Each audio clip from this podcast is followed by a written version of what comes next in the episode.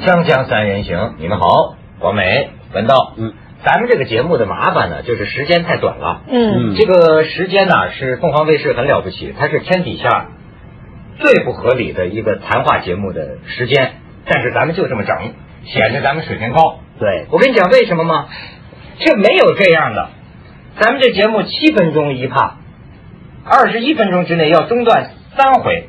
怪不得人家上次那李敖来嘛，李敖老师说他那个李敖有话说，说时间太短了，他称为这个呃杨伟的节目还是早泄的节目，说一开始就没了。我就跟他说，我说我们这节目早泄三回了，刚一说起来噔噔去广告，刚一说起来邦当去广告，而且大家每次都感觉真正要说的，每次我都准备的非常好的内容都结束了，但是问题是，如果公司真的说好，那以后延长一小时，那你干吗？那得加钱，对吧？我现在彻底只为了钱而已。对我现在彻底改变人生观，人生要科学思维，条理分明啊，科学发展，干活拿钱，你才能够尊重你的工作。我觉得这个节目收视率好的有一个另外一个原因，就是因为呢，就是我们留了很多伏笔，那个台面下的东西，我们镜头之后谈的东西是更精彩的。对，比如说我给大家今天就给大家讲一段伏笔，像那天我们说到现在这个公安啊在抓那个网络视频裸聊、嗯聊天的这个色情哈，哎呃留下一点材料啊，我觉得呢，倒让我觉得另一方面有点感慨。二零零五年十月十七号，黑龙江省公安厅网监总队侦破一起冯某组织他人进行网络淫秽表演的案件。在已经抓获的十多名嫌疑人中，绝大多数是二十岁以下的少男少女，最小的刚满十六岁。主犯冯某也不过是名二十四岁的少妇。然后主要就是说，问这个冯某，这个搞这种网络色情聊天也是一项重体力劳动啊。就在这个审讯期间啊，二十四岁的少妇冯某啊，不停的这个扭扭腰换脖子的，这不是扭扭扭胳膊脖子。旁边的警察告诉记者，他们工作其实很辛苦，每天晚上七点准时上班啊，凌晨五六点钟才能下班呢。长时间通宵工作，使冯某这么年轻就患上了肩周炎、颈椎病了。哇，为了搞这个淫秽 色情表演，这叫工伤吗？这叫这绝对是工伤，能赔偿。但是问题在于，他们做的那种就是裸体啊，什么那种秀啊那种哈，记者就问这个冯某的丈夫张某，哎呀，我觉得这天底下男人这种啊，说你作为丈夫，你怎么能容忍你的妻子干这种事儿呢？这位男人半天才开口说，一开始我也不同意，我什么苦都吃过了，什么罪也受过了，就是挣不来钱。一个男人养活不起家庭，说话就没有力度，谁也不会听你的。你说说这个，我觉得好多男人就是在这儿，就是嗯，那我其实还有另外一个案例，是有一个年轻的男孩，他自己在上网的时候呢，在可能在聊天室里面发现有一个聊天室里面有一个女孩在表演。虽然那个那个那个没有镜头里面没有出现她的头，但是因为那个聊天室的那个整个背景壁纸后面的壁纸，嗯他一眼认出这这不这不是我女朋友家吗？所以他才揭露说，他的自己才知道说，哦，原来我的女朋友也也正在从事这个行业，所以就是说，就是说他自己可以去逛聊天室，但是他却最后两个人最后分手，因为他没有办法接受，没有办法忍受他的女朋友在从事这个行业，嗯所以这个就是我觉得好像是男人跟女人之间的那个道德标准的一个对啊，我觉得你自己都在逛，对不对？然后你应该还要进去捧场一下，说：“哎呀，不愧是我女朋友，干的就是你好。”那男人和女人应该有不同的标准吧？文道，我觉得不应该啊，我觉得都是一样的标准。换我的意思就只是说，你自己都去逛了，对不对？你凭什么在谴责你女朋友，或者是觉得你女朋友接受不了？如果你女朋友接受不了，你去逛那个聊天室，你又怎么样？但是它里面的说法是他的说法，这个男方的说法是说，他去逛聊天室的目的是为了要拯救那些在火坑当中的真的对，所以我就说，我就说我看这我些又说，我多了一个理由可以去逛了。我觉得我多了一个同志啊，对啊，我们也都，我们 你也常常上聊天室去拯救，没有我打上去常怀这种雄心壮志，对但是壮志难酬啊。啊，那你下次就指导黄龙，直接就去对总部对对，营救他们应该。聊天的时候说，就打一句，我劝你还是别干了。怎么那么多人需要想去打救受难女子呢？啊，对，不过说起来这个，其实我觉得中国很特别啊，有一个国情上面很特别的地方。我前阵子看一本外国杂志啊，嗯他做一个调查，调查就是全世界各国政府怎么样去规管它的网络上面的种种的不法啊，有问题的事情，他就有很惊人的结论。他说中国无论在这个技术上，技术上他说中国的网络监管技术是世界上最细致跟成熟的。然后在这个投入的人力资源上面，也可能是世界上最多的。那么各方面都非常完善，但是很让人意外的是，中国对于这个网络上的色情资讯的管理跟控制方面呢，却比很多很注重这个网络管理的国家，像沙地阿拉伯啊这些国家要来的松了很多。就就是管的没那么紧，或者说这个力有时候进不去，欲擒故纵吗？我不知道。反正这个，我觉得当然国家是这么规定的，咱们都应该遵守，每一个公民应该遵守现行法律哈。可是不排除说这一个问题可以有探讨，言论自由的社会嘛，对吧？我现在就经常感觉到，一个主持人实际是有双重身份的，对吧？你身为凤凰卫视的主持人，那么身为某某个单位管理之下的人，你的话你要你要你要照顾到这个单位的立场。可是呢，退回来，我们作为一个自由人，我们可以有自己的思想，对仅仅说说。你比如说，我实际上的观点是认为，这种色情淫秽的这个物品呢，我们也许应该采取一种疏导疏导的态度，嗯，可能更见效。而且呢，科学这不能说什么东西啊，你看不顺眼。我现在看一些当年这个五四时期一些文人写的文章啊，我有一个感觉，我觉得不是五四好不好的问题，而是五四的任务还没有完成。嗯嗯嗯，就是说这个民主与科学的思维，你比如我检讨我自己啊，嗯。我就觉得其实我的头脑啊是需要换换了。嗯。我的头脑长期以来是不科学的，嗯比比如说充满着很多泛神论的成分，或者五迷三道的这个、嗯。这个成分，不是说那些东西没有不存在，而是说解决现实世界的问题，就应该用现实世界的思维，比如科学就是可验证。可验证，经过研究，咱比如说咱谈嗯，不管是儿童教育，还是对这种网络呃淫秽色情的流行规律哈，我觉得科学家应或者社会学家应该起作用。你应该进行一些，因为科学的立场是开始不带偏见，嗯我们去进对这个现象啊，要进行一些研究，要拿到一些数据，然后在科学的基础上再决定我们的政策，这是不是一个？对，尤其像刚刚我们说的这种状况，它其实有时候跟这个言论，你刚刚说我们现在社会很言论自由了，嗯，那么这是个言论的表达，意见的表达。有时候有一些人，比如说，呃，我觉得有时候有一个情况很尴尬，就是有些人，你比如说他写色情小说在网上，他其实不是用来牟利，他就喜欢写这个，他觉得那是他的一个创作，跟去写武侠小说、科幻小说一样，那是他的一个表达方式，或者说他特别喜欢这种媒体。那么像这种东西，有时候你是有时候堵都堵不住的。放有些人，比如说很喜欢暴露自己的照片给人看，对不对？有时候你堵不住，这叫做防民之口胜于防川。嗯其实用在这种情况上面也是同样的，我觉得也是同样说得通的。嗯嗯好，那这个现在还有网上的另一件事情，嗯我们要讲一讲，不过是在广告之后，嗯锵锵三人行广告之后见。哎，这个网络上大家议论纷纷的。嗯最近有一个案子，其实这个事儿大家早都知道，嗯但是最近呢，好像是说这个结案结案了是吧？然后我给你看几张照片啊，咱们先来看几张照片。这个事情啊，当时让人听了真是心里。十月四号下午两点半左右，七十四岁的清华大学教授燕思琪一家三口乘坐七二六路公交车，因为发生口角争执，公交公司女售票员朱玉琴被指两次掐住燕教授十四岁女儿燕继琴（小名毛毛）的脖子。来，导演可以往下放这个照片啊，致其瘫倒昏迷。十六个小时之后，医院宣布毛毛死亡。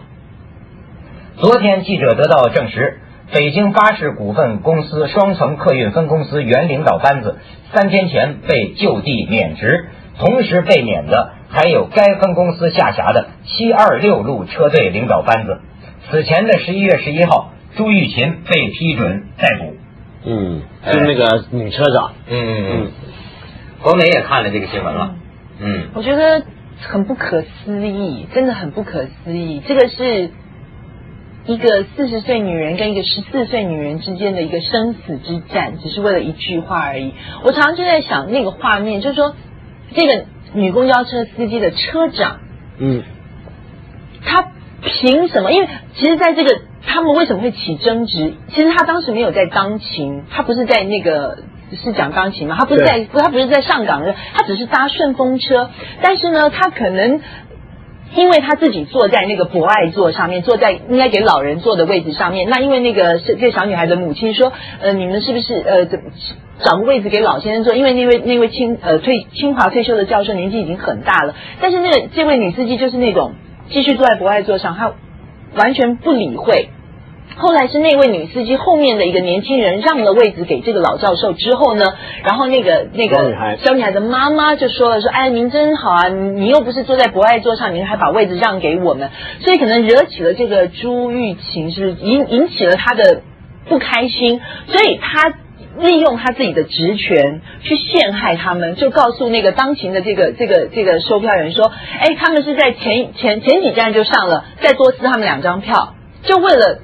两块钱，就为了两块钱。但是我觉得这是一种滥用公权的一种做法。我我不晓得，我觉得在内地啊，我有一个很深的感触，因为我们常常要参加很多大型的晚会，那因为我是我我常扮演那个主持人的身份。我通常不是那么光鲜亮丽的从大门走进来，不是走星光大道进来，我通通都是走后门的。对，对我经常都是从厨房走到台上的。是我们常常拎着高跟鞋是走后门的，但是走后门的有个什么状况呢？因为我是主持人，你没有理由要我身上挂个工作证。但是呢，很奇怪，就是说，像这些所谓的穿制服的人，他们所谓的有所谓的那种公权力在身上的人，他们有时候是完全的就是那种干什么的？你不不认识我没有关系，但是你看得出来我是工，而且我身边有很多工作人员说他是我们的主持人，他说工作证呢？我说对不起，我没有工作证，因为那种很奇怪，就工作人员不会想到说要给主持人工作证，没工作证不准进。我说我我秀马上要开始了，这不是我的，这这不关我的事情，我的职权就是有工作的人员一律进去，没有工作人员谁都不准进。哎，我觉得人家也没错啊。是你是哪怕你是列宁同志，你也是有工作证。是 窦窦同志，嗯但是如果您是告诉我说列宁同志大家是，吓跑猫姐，我们真的很抱歉，因为我们的规定的原因，请你们怎么怎么样。啊，就是礼但是如果是那种一副那种，我就找你查，我就看你怎么死，这种态度，我觉得这个是一个心态上的很。你知道我有一次这晚晚会还是我们凤凰组织的，险些出了事儿嘛。就是当然是我们的疏忽，工作人员疏忽，没有工作证。然后那个车呢，就在那个会场外边，处处被严格执法的交警、保安阻拦。于是呢，那边晚会快开始了，我这个主持人呢还开着车在外边一圈儿一圈儿，就是进不去。哎，我觉得太逗了。不过你知道，像刚刚广美说的，我觉得有道理，因为这件事后来还有下文，就那个小女孩毛毛给人掐晕了。嗯，那么当时这种情况是应该让他尽量去医院，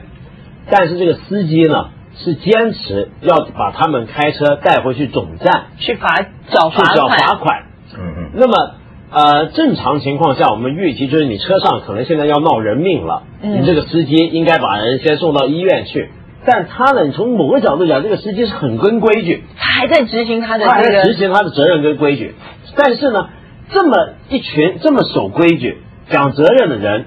为什么能够一个是掐死人，一个是见死不救？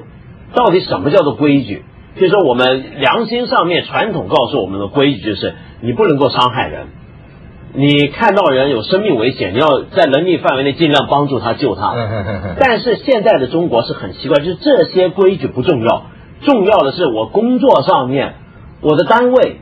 我的上司告诉我我要做什么，我只做那个事儿。那有时候我贪赃枉法那是另一件事儿啊。但是呢，很多中国人现在讲的规矩就是这样的一种规矩。那么这种规矩讲起来有什么作用呢？就是你比如说像这个医院，我们听了很多嘛，比如说有时候有人急救奔医院送去，嗯那么再不救就活不来了，没有保证金，没没保证金不行，有时候还要办手续。就有保证金，有的现在情况是你交了保证金还不行，他还要你这个家人属跑签名三几楼，来回几趟签名，搞好手续，他才能给你进去。就讲过程，讲程序。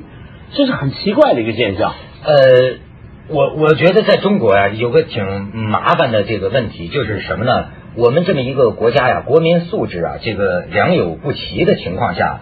你你好像比如说，好像在在欧洲欧欧美国家哈，嗯我的感觉啊，逃票很容易啊。对，他好像没有人看没有人管他着就基本上相信你，就你说怎么样，包括你入境的时候，问你有没有携带什么，呃比如说违禁物品，或者有没有犯罪记录，没有你说没有，我也觉得很奇怪，我说没有，那那就，没有就没有。他，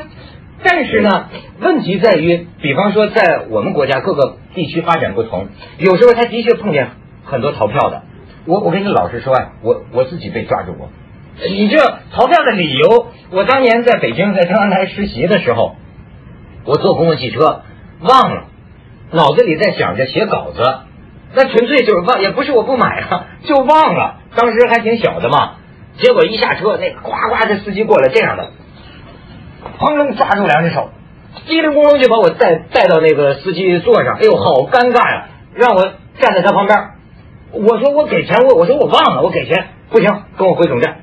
就是他把你当成个坏分子了，你不买票肯定是有意的，回回回总站处理去。我碰见过呀，嗯，我不晓得，在内地我常就是现在比较少见了，以前常常看到“为人民服务”这几个字在那里，有就是现在还有。对，但是就是说这几个字是深深的烙印在我的脑海里面，我觉得哇太棒了，就是为人民服务，真的这个这个专业是以前在台湾我们不太可能会拿出来当成一个标语挂在那儿宣传的一件事情，但是事实上现在的整个社会趋势，所有的服务业都是在为人民服务。我觉得它已经不再应该是一个标语而已，它真的是应该升值在我们心中没有这个。标语是不重要的，就是说，你就等于，譬如说，我们很多的商店门口都挂着文明单位什么，你全加总起来，那么中国应该是世界上最文明的国家，因为到处都是文明这两个字对，，但这是不重要。中国发展的这么厉害，尤其我们现在希望能够跟国际接轨。北京马上就要办奥运了，嗯。很很多事情就是说，上海办世博了，对，嗯。像我觉得服务业是是我们的门面，为什么？出租车是服务业。酒店是服务业，像这两个方面的东西，出租车不要讲，这个硬体都还没做起来。但是像在呃酒店，上海的酒店那个硬体，全世界没有人可以跟上海比。但是它的软体跟上了吗？我很抱歉的说，其实还没有。我们需要给他一点时间，但是我觉得这个意识要要开始要有。我不知道为什么，他们说是不是因为这个过渡阶段旧的那些呃孔子那些东西被推翻了，但是新的道德还有待建立。这么一个蛮荒时期的，我不知道了，在这学者分析了。但是我在种种地方现在感觉啊，人跟人之间呢、有的人啊，少数人太狠了。你比如逃票或者什么，这都不是问题。但是你有时候会在生活里很多方面，你就会发现哈，一个人打人，他这都那么打，一个人就恨你，就是因为一点小的冲突啊，恨不能置你于死地。因为因为这个情况是这样，啊像刚刚我们说的这个毛毛死了这个例子啊，我觉得是这样，就是有时候一些人遵守规则，或者他强调规则的原因，不是他脑子里面要很跟规矩，像个机器一样，就只懂得死跟规矩，不懂变通，而是什么？而是他认为呢，他在遵守规则的时候，他把自己看成是个执法人员。这个规则在他身上体现出来是他的一个权利，不，你即便执法人员，你这个肉体上掐对，对脖子，因为因为你是小女孩挑战他，他的他是他他那么恨你，他受刺激的原因就是当时他觉得他体现了规则，他拥有权利，他就是权力的化身。你的小女孩能掐，人脖子吗？警当察然不能了抓分子也不能虐打吧？当然不能了，但是你就是挑战到他的权利。所以他就要全面的反扑。所以中国人呢，首先呢，现在我们这个社会啊，是个人吃人的社会，就是一个丛林法则。我觉得现在是个人逼人的社会。对，所以完全是丛林法则。但是呢，同时大家又要讲规矩，这个规矩变得很可怕了。为什么呢？所有世界上任何的成文的法律也好，规则也好，它底下都有一些不成文的一些的伦理的观念在在支配，作为土壤。像我刚刚说的啊、要救人一命。不能杀人，这是最根本的，这是个道德土壤的问题。像西方国家，你在欧洲逛过，有时候你可能犯一点小错误，但人家为什么不计较？那是因为人家背后还有别的东西，他们能够用那个东西来调解。比如说，有时候一个人啊、他犯了什么呃错误，但是大家从一个更根本的角度去看，哦，他撒这个谎是为了要做什么什么，就能够理解你，就能够谅解你。但在中国呢是不行的，现在是因为我们底下那个东西空掉了，只剩下规则。只剩下规则的时候，就只剩下个人的欲望跟这个规则配合起来，底下那些伦理是真空的。我们哎呦，我我反正想想想不通的就是，不光这个事儿啊，因为我做那个节目都是不讲好事儿的，所以我对我对这个事情了解的比较密集，你就难以想象，那么母亲能把女儿给打死，就是什么父亲能够把把女儿给给给给给给掐死，什么，哎呦，怎么就会这样呢？就是他强暴自己的亲生女儿，你要说他是病他是神经病，那有那么多都是神经病吗？很多都是神经这这神智正常的人呐，怎么就那么狠呢？我现在特别觉得，哎，锵锵三人行，广告之后见。所以说到底啊，我觉得还是讲这个，做我我讲最浅薄的，还是自由、平等、博爱。有的时候啊，我们没有博爱啊，往往也是因为没有自由和平等。我为什么说这个这博爱？就是说呀、除了极少数罪大恶极的之外啊，咱们人与人之间的关系，什么违反规范，大部分咱们还都是一家人嘛。我觉得这是还是一个应该亲爱吧。宗嗯虽然宗教也这么讲，你好比比如说有的时候我在网上看哈，看多了吧，我觉得你像我你就不爱看了。你比如说，好像人拍了个电影，或者一个演员演了个戏，这你是可以批评，但是你有时候看他有时候使用的那个语言呐，对，你犯得着问候人家老母吗？你犯得着要跟人家姐妹都发生性关系吗？你犯就是什么臭大粪的，或者我我杀了你，我怎么觉得这这是当然是一种发泄，但是怎么会这这犯得着吗？那那不只是一个有我我想你说的是有。